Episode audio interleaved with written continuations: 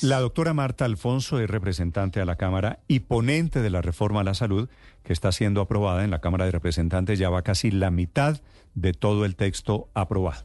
Doctora Alfonso, buenos días. Muy buenos días, Néstor.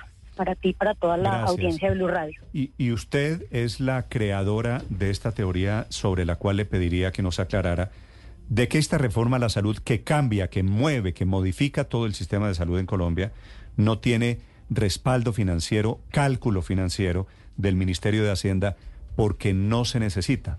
¿Cómo es su teoría, doctor Alfonso? No, es absolutamente falso. Se tergiversa una palabra, una frase que hago en, con- en un No, no, contexto en el que estaba Alfonso, no es respondiendo. La- Permíteme, la- te la explico. cito si quiere entre comillas Estaba para que no me diga que estoy pero diciendo algo falso. Pero escucha, escucha la, la, eh, el contexto en el que se dio. Yo estaba contestándole a un representante a la Cámara que decía que el debate no podía continuar porque no había concepto de viabilidad financiera.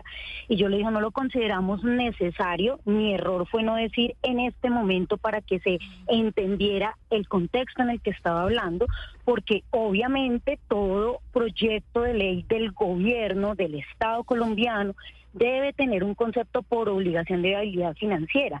Lo que no es cierto es que sea obligatorio para este momento del debate y que no entonces- pudiéramos avanzar.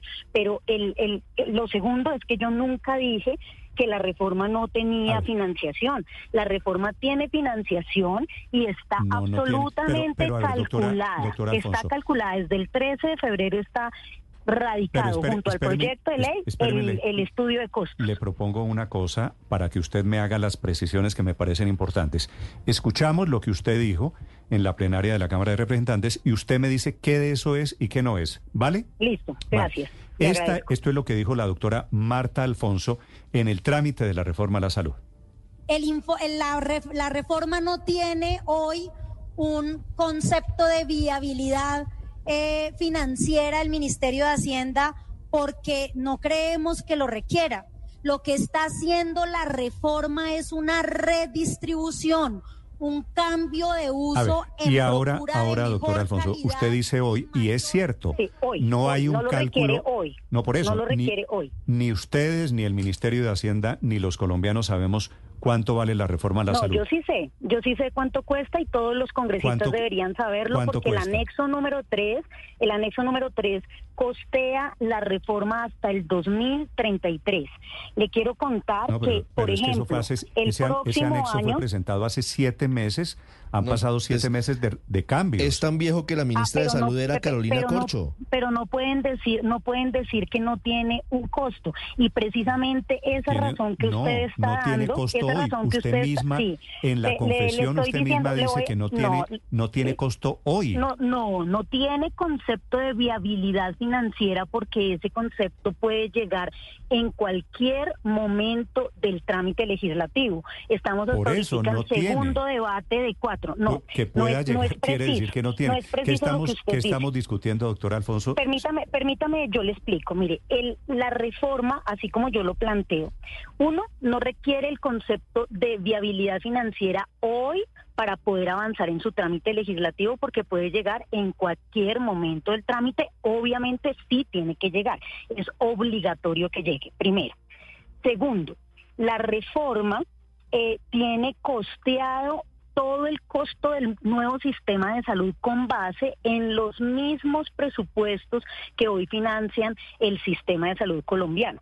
Este año el presupuesto de la salud redondea los 84 billones de pesos. El próximo año ascenderá a casi 88 billones de pesos. En el 2025, 93 billones de pesos. Y así sucesivamente, la reforma Sí, tiene un pero- estudio que calcula el costo del sistema hasta el Doctor Alfonso. 2033, que llega a 123 Pero esa billones es una de pesos. esa es una proyección, es una proyección de Las cuáles serían los proyecciones- costos. las no es el estudio de proyecciones- viabilidad financiera. Pe- permítame, entonces, ¿por qué? Porque nosotros lo que estamos haciendo es coger la plata, la masa monetaria que financia el sistema de salud y reorganizando esos recursos con una lógica de acceso a los servicios de salud, ¿sí?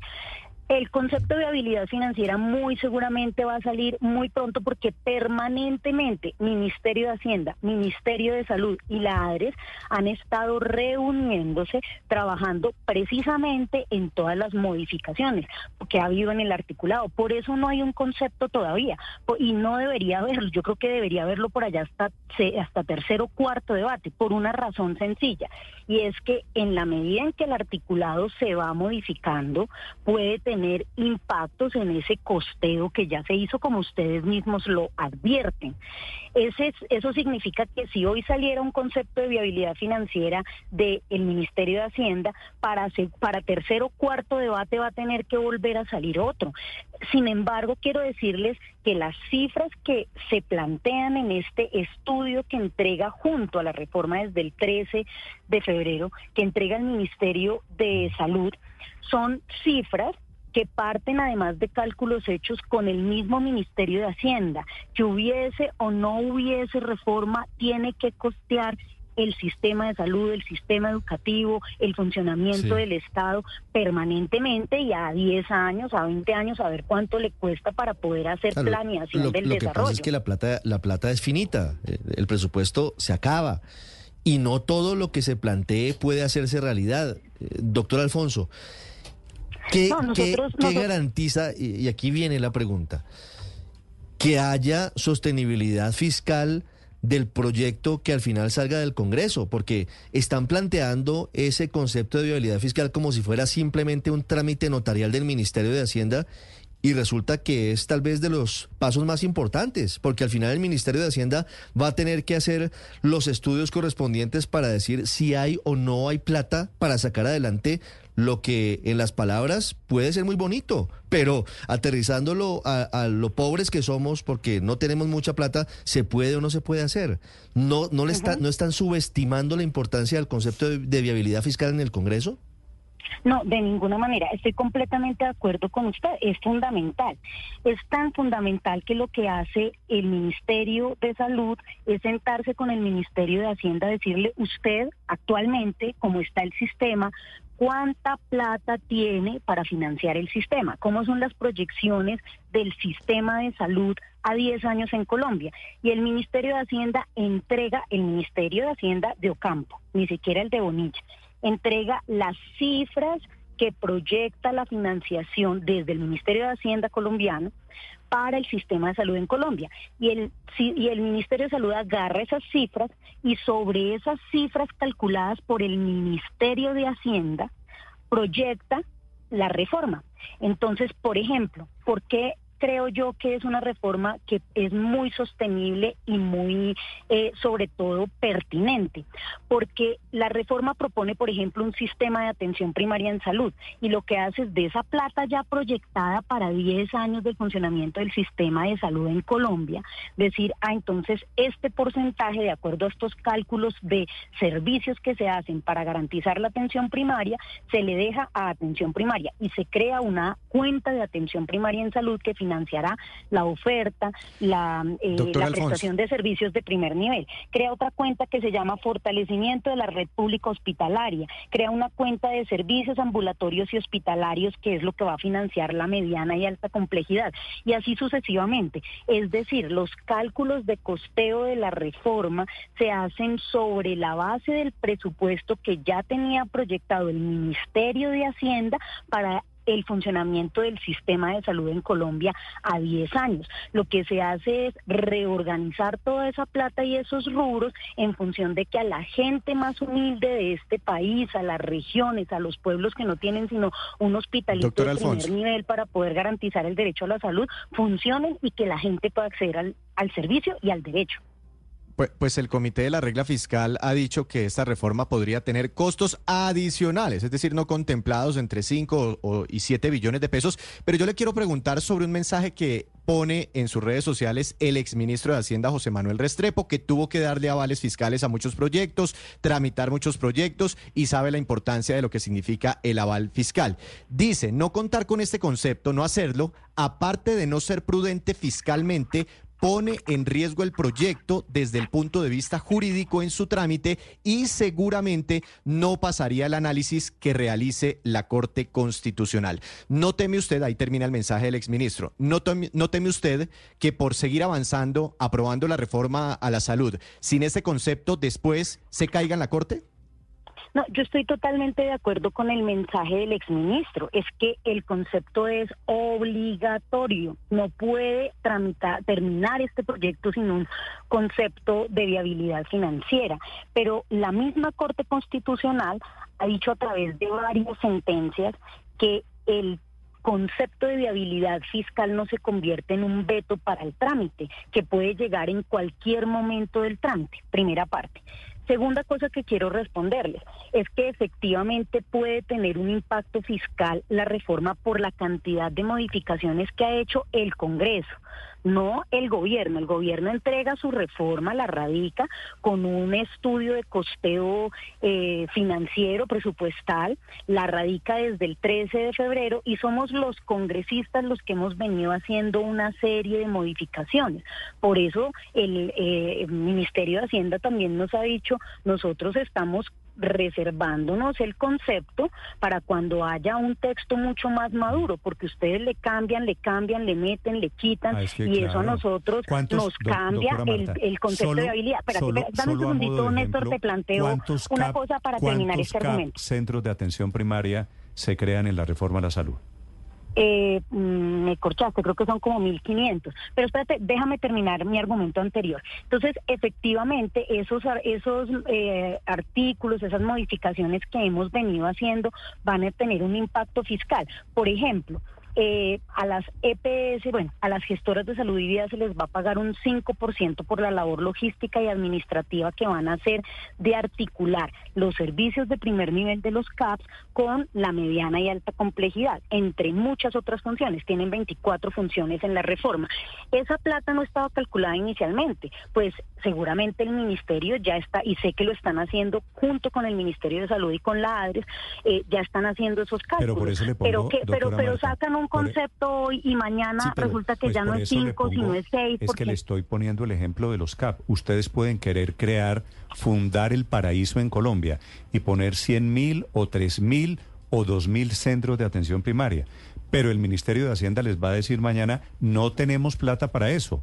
No, no pero sabes, mira, eso está costeado, eso está costeado en la reforma y hace falta por año, en los tres primeros años, menos de 3 billones de pesos acumulados, es decir, como 800 mil millones de pesos el, en el 2025, creo que para el próximo año como 1.2 billones de pesos y un billón de pesos más o menos de un billón de pesos para el tercer año y con eso ya estaría financiada toda esa infraestructura. Mira, y te voy a decir, son 3 billones de pesos contra 89 billones que va a tener el sistema de salud. Es decir, esos 3 billones de pesos son mínimos respecto del costo que tiene la reforma y que está absolutamente financiado porque son los costos generales del sistema con o sin reforma.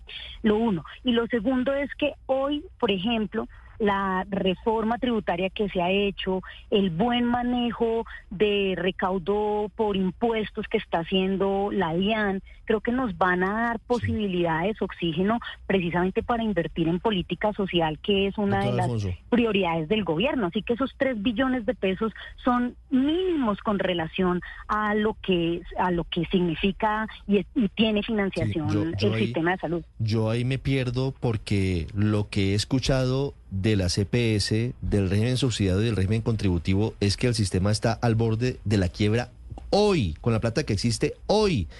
Y en la reforma se están aprobando una cantidad de cosas nuevas, de infraestructura, de contrataciones, que ya le voy a, a preguntar por eso, pero no se está incluyendo ninguna fuente nueva de financiación. En el artículo 64, por ejemplo, ayer ustedes aprobaron fortalecer infraestructura, que es plata Fortalecer talento humano, es decir, contratar eh, profesionales, que es plata. Un fondo para epidemias, que obviamente cuesta dinero. La operación de los famosos CAP, que cuesta plata.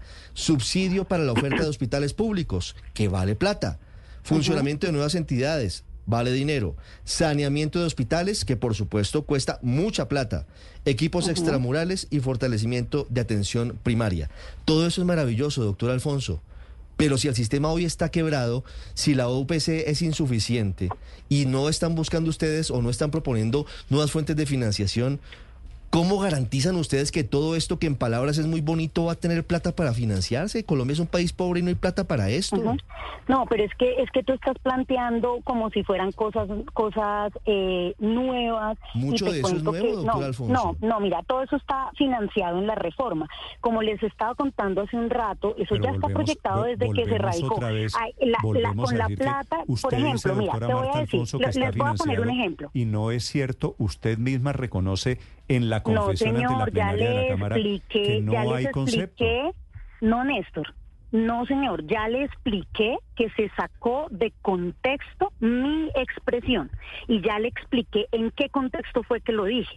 Mire, le, le voy a decir, le voy a poner un ejemplo. La reforma a la salud con los 89 billones de pesos que el Ministerio de Hacienda, en cabeza en ese momento de José Antonio Campo, le dijo a el Ministerio de Salud que tenía para financiar el sistema de salud en 2024. Es decir, con las mismas cuentas del ministro Campo, con esos 89 billones de pesos, lo que hace el Ministerio de Salud es proponer lo siguiente en la reforma. En 2024 habrá 18 mil millones de pesos para atención primaria. Eh, un billón de pesos para fortalecimiento, 18 mil millones de millones, perdón, 18 mil millones de pesos, sí, fortalecimiento de la red pública hospitalaria, un billón de pesos. Servicios ambulatorios y hospitalarios, en 2024, 65 billones de pesos. Otras, eh, otros rubros que ahí está, por ejemplo, financiación de becas, toda la política de talento humano, el fondo para eventos catastróficos que mencionaban ustedes ahorita, eh, entre otros que están costeados, que es todo el Plan Nacional de Salud Rural, todo eso que está en la reforma, eh, tendría dos billones de pesos. Entonces hay un costeo y está de infraestructura de los CAPS, que es un 1.2 billones de pesos. Lo que haría falta para completarlos es como 1. Es, perdón, 1.5 en 2024 financiados con la plata que ya estaba presupuestada. Y lo que haría falta para construir más es 1.2 el próximo año y en tres años tendríamos ya eh, superado ese déficit de centros de atención primaria. Entonces, les estoy poniendo un ejemplo de cómo la reforma sí tiene costeados todas esas líneas eh, de acción que propone en el articulado. Es que es una reforma sistémica, propone que haya atención primaria y deja costeada la atención primaria, propone pago directo y fortalecimiento de la red pública hospitalaria y pone efectivamente un rubro para eso de la plata que ya estaba mm. costeada por el Ministerio de Hacienda. Ahora, el saneamiento de hospitales es una cosa que va vía Plan Nacional de Desarrollo. Eso fue un artículo que logramos incluir en el Plan Nacional de Desarrollo para saneamiento del sector salud. Es decir, esa no se le carga la reforma, esa se tiene que hacer con o sin reforma se tienen que sanear los hospitales para que se pueda ponente, pero, pero y lo tercero que quisiera decir es que las cifras de la que, de que la plata no alcanza de que eh, la UPC es insuficiente y eso lo hacemos con cifras de las EPS vamos a ver si ahora que, deben de tener el control del sistema eh, las cifras cambian. simplemente dejo constancia que usted ha, ha intentado responder es cierto muchas preguntas ninguna sobre el tema verdaderamente de fondo. Es que no se sabe si hay plata o no, porque no hay concepto de viabilidad fiscal del Ministerio de Hacienda, que es clave inclusive desde el punto de vista constitucional. Paola, la última pregunta para la doctora. Una última pregunta, ponente. Es que esa tesis suya de ir aprobando que al final Dios proveerá y que solo hasta cuarto debate, que es lo que nos acaba de decir Hacienda, deberá presentar ese concepto fiscal, no es caldo de cultivo para micos, porque finalmente pues no hay contabilidad, no hay registro de cómo va cambiando y cómo se va modificando la reforma de un debate a otro y se le meten cosas y micos de última hora. Ponente. No, es como ustedes lo quieren interpretar. Yo he explicado que la reforma está costeada con base en plata que proyecta el Ministerio de Hacienda, con la misma plata que tenía para pagarle a las EPS. O sea, si no hubiese reforma, el próximo año igual habría 89 billones de pesos que manejarían las EPS. Y en el 2033, 123 billones de pesos que se les pasarían a ellas para que manejen el sistema de salud. Entonces, esa plata sí sí está proyectada, sí está funcionando, ha venido funcionando así hace 30 años, se le ha venido pagando a las EPS con proyecciones financieras del Ministerio de Hacienda en esos términos. Entonces, ustedes interpretan que, no hay plata, no, no es cierto, no es cierto, la plata está, la plata está, está proyectada y sobre la base de eso es que la, el Ministerio de Salud proyecta la reforma. Por supuesto que están haciendo los cálculos, es que por eso no ha salido el concepto de viabilidad financiera del Ministerio de Hacienda, porque todo el tiempo ADRES, el Ministerio de Hacienda y el Ministerio de Salud tienen que sentarse a revisar los cambios en el articulado, su impacto fiscal, y por eso ha habido prudencia en sacar un concepto de viabilidad fiscal, porque todo el tiempo se están haciendo cambios en el articulado. Pero lo grueso, la columna vertebral, lo que significa la mayor cantidad de recursos del sistema de salud, están asegurados a 30 años en el país, a, perdón, a 10 años, hasta el 2033. Mm. Doctor Alfonso, toda esta vuelta para llegar a la misma conclusión por la que arrancamos, que no hay concepto del Ministerio de, de Hacienda para saber cuánto vale, por un lado, esta reforma a la salud y si hay la plata para financiarla. Por eso llegamos a la misma, al mismo punto de partida. Bueno, ojalá que esta presión que ustedes están ejerciendo y también los congresistas haga que el Ministerio de Hacienda saque, aunque sea un concepto parcial o preliminar, porque como les digo, en la medida, porque eso sí es responsabilidad del ministerio, nos está haciendo mucho daño que no hayan emitido un concepto, entiendo yo la prudencia, ¿cierto? La reserva para poder permitir que el articulado sea mucho más maduro y tener una certeza del concepto de habilidad financiera, pero creo que deben sacar aunque sea uno parcial al momento que está la reforma para que eh, pues tengamos mayor tranquilidad y le demos mayor tranquilidad al país porque si no se está haciendo mucho daño su silencio. Yo sé que están haciendo el costeo, sé que semanalmente o después de cada uno de los debates se reúne la ADRES, el Ministerio de Salud y el Ministerio de Hacienda a revisar los impactos fiscales de la modificación del articulado. Sé que lo hacen de manera permanente, pero pues no se han querido pronunciar y eso creo que está causando mucho ruido. Ojalá pues que, esta presión que se está ejerciendo lo logre. Vale. Doctor Alfonso, gracias por acompañarnos esta mañana. A ustedes mil gracias. Feliz día. Un saludo para la audiencia de Blue Radio. Es cómo estaban